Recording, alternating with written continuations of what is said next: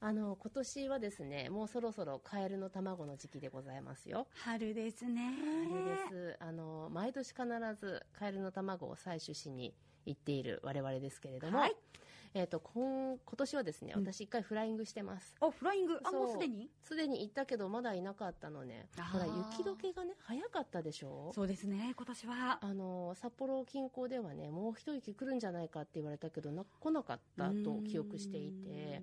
で結構早く溶けたから実は3月のね中旬ぐらいの時にね森林公園のはい。あの我々のカエルの池と呼んでいるとこがあるん ですけど、ええええええ行ったのえいなかったし、え。まだ早かった。気配がしなかったあ、そうですか。で気配っていうのはね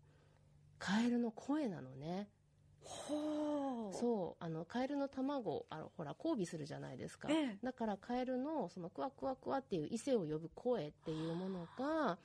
あるんですけどそれがもうもう一声もしなかったからあの今週末ぐらいはねいるんじゃないかなと思うのではい。ぜひご興味のある方お出かけくださいちょっとじゃあ本日、あの、水のきれいな公園なんそうそかうそうにそう行っていただいて、うん、行ってくださそいろそろいるかな映像赤ガエルですきっといるのはあーじゃあまた今年も、あの、遠藤家では、カエルが、おたまじゃくしが。そうそうそうそうねえ楽しみですね。大きくなったらまた返すとはい、楽しみです。はいそれではドクター東子のラジオ診療室今日のテーマは医療を支える意外な企業というお話です医療を支える意外な企業面白そうなテーマですねそうあのね長く医療の世界にいると身の回りの機器にメーカー名が印刷されてるのがこう無意識に目に入ってくるもんだから、だんだん当たり前に思ってしまうんですけどそういえばね研修医の新人の頃はいろんな機械見てえこの企業がこれ作ってるんだって思うことがまあまああったよなって思い出してはいで実はこの企業が医療機器を作ってるんですよっていう情報は改めて掘り下げてみると面白いことがあるかもなーなんて気づいたので今日取り上げてみましたへえ医療機器ってそれはもう聞いたこともないようなメーカーさんが作っているっていうイメージがあるんですけれども、違うんですねはい例えば今日取り上げるのはこんな企業ですよコニカミノルタキャノン富士フィルムフィリップスといった具合わあ本当にカメラメーカーさんたちっていう感じですねそうで先生が先ほどヒゲ剃りや歯ブラシって言っておっしゃってたのがフィリップスさんですかはい今挙げられた企業すべて、まあ、医療機器を作っているんだとしたらこれは驚きですそうね、うんでラジオの前の皆さんの中にはですよ特にほらビジネスに詳しい方なんかだと知ってるよってキャノンは東芝富士は日立から技術受け継ぐ形で CT 作ってるよねなんて博識な方もいらっしゃると思うんですけれどというわけで今日はいつもよりちょっと真面目に取材しましたお取材 いやいやすごいあのね先ほどの4社の担当の方からお話とかあとは紹介いただいた本で調べてきましたので少し掘り下げていこうと思いますはいお願いしますはい、あの先日ね透析の患者さんの血管特にシャントと呼ばれる透析をするためにねいわば人工的に手術で手を加えた血管の治療についての学会に行ったんですよね。でこの番組でも何度か登場いただいている飯田先生があの理事を務められている医学会があるんですけれども飯田先生ってすごく気さくでお優しいという感じですけれども実はものすごい先生なんじゃないですかそう実はね実はすごいのその分野ではあのかなりのビッグネームなんですけれどもそのね、まあ、井田先生に導かれていた学会ではですよ実際にねいろんなメーカーさんが医療機器を持ってきてくださっててで実機でねデモンストレーションをしながら患者さんの血管に見立てたモデルにこう針を刺すなんていうハンズオンセミナーっていうのを受けられる機会があったんですよね。おーなんか実際の現場でのリアルな使い心地が分かるみたいな感じですね学会ってあの座ってやるものだと思ってましたけどそうなんですけどそんなふうに動きのあることもするんですねこの学会はほらやっぱり手の技手技の学会なのでーそういうところにもねあのチャレンジしているように私は見受けられてとっても楽しかったんですけれどはいそこで使われていた超音波の機械がコニカミノルタさんと富士フィルムさんのものだったんですよね。えー超音波の機械をカメラメーカーさんが作っているうんですね。ね、意外ですよね。でコニカミノルタのですね斉藤さんという方と堀さんという方からお話を伺ったんですけれどもなんとコニカミノルタさんはねすでにカメラを製造していないそうです。え製造していないんですかいない。それはびっくりそうでしょえ意外です意外。そうなの。へでえじゃあどうしてるのそう、じゃあどうしてるのってはい私も聞いた。はいそしたら、コピー機などの印刷の方向と、あの、今の病院、医療のヘルスケアの部門、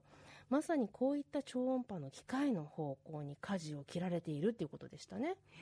でも私的にはね、あの、超音波の機械とテレビカメラをドッキングさせたようなシステムをコニカミノルタさんが開発してるのを知ることができたのが面白かったですね。んカメラとエコーの合体ってことですそかうそうそう。へえあの針をね刺している人の手この例えば私が針を持って患者さんの、えー肌を介してき血管に刺すっていうこの手の動画っていうのと、うん超音波の動画その体の中の情報っていうのを同期させて記録するみたいなのがあってえ。すごいすごい。で、これはなんだかね、日本のカメラ会社としての歴史が生きてるような気がして、私は気味が良かったですね。わあなんか日本企業の研鑽の賜物っていうかそうそうそうそう日本の誇り感じますよね面白かった。うんかっこいい、で富士フイルムさんも超音波の機械をお出しになっているということなんですね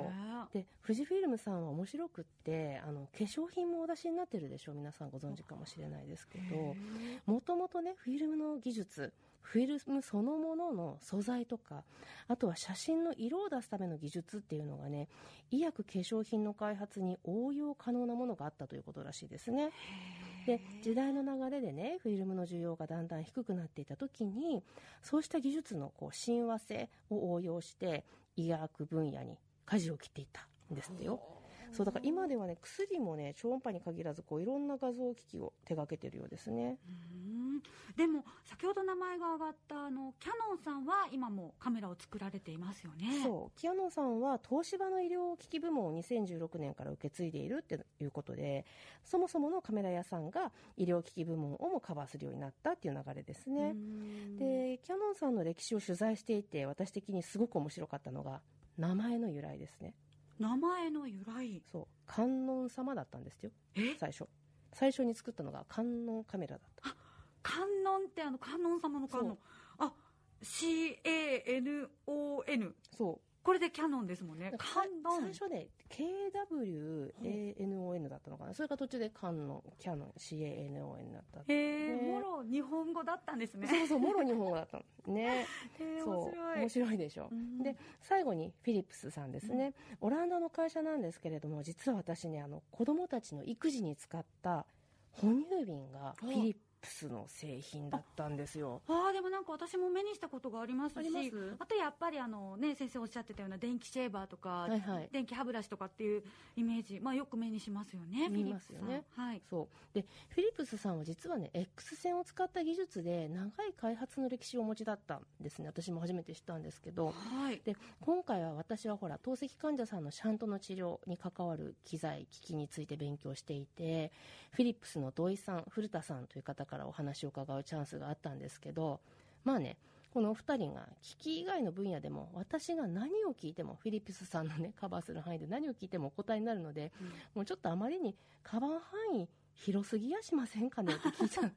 そしたら企業としての目標がね、ヘルスケア事業のイノベーションを通して人々の生活を向上させることっていうことだっていうふうに言っておっしゃってましたね。わあ素敵ですねじゃあうん広くカバーするっていうことがそもそもの目的でいらっしゃるということなんですねいやそれにしてもいろんな企業がいろんな角度から医療を支えてくださってるんですね、そうう、んあの私もね今回の取材を通して感じたのはやっぱり医療の根っこの部分って患者さんの体をつぶさに観察することだよなっていうことなんですよね。でそのつぶさに細かくね最新の注意を払ってみたいなうん感じそれをその時代背景に沿った技術で叶えるっていう観点で進んできたからこそやっぱりその道はほらいわゆるカメラメーカーさんとうん交わって当然ではあるかなって言えるんじゃないかなっていうふうに思ったんですよね。はいで思い返してみればですね、はいあの私初めてあの手にした自分のカメラっていうのがねキャノンさんのあカメラだったんですけどそうだったんこれはですねうちの祖父からもらったんですよ。あ素敵で祖父もまた医師だったんですけれども祖父の時代そう昭和の初期ですよね、カメラっていうものがあんまりほら一般的なものではなかったかもしれないんですけどうんもはいあのやっぱり患者さんの体を記録するっていうことで使いたいということでカメラとかね顕微鏡とかすごく古いものがうちにいっぱいあって、で祖父はねあのドイツにね手紙を書いてあの個人輸入をその時代にしてい たすごいでもなんか あの今東子先生がされてることとすごく似てますね直接ってお手紙を書いたりとかねね今回もね記者となって取材してくださったわけで すし違うにゃくにゃくおじい様のねそうだからねそんな祖父からもらったあの大事なカメラがキヤノンさんだったななんて思い出したりしていました、はい、はい、で今後の方向性はまた AI 技術の応用なんかがねもう現実のものとなってますけどもこうした根っこの部分を忘れないようにしていきたいななんて思っていましたそうですね人の体をつぶさに見つめ続けてきた医師とまた日本の、まあ、誇る技術向上心が結ばれて今の、まあ、医療が支えられてるっていうのは本当に素敵なことですね、はい、今日は医療を支える意外な企業というお話でした。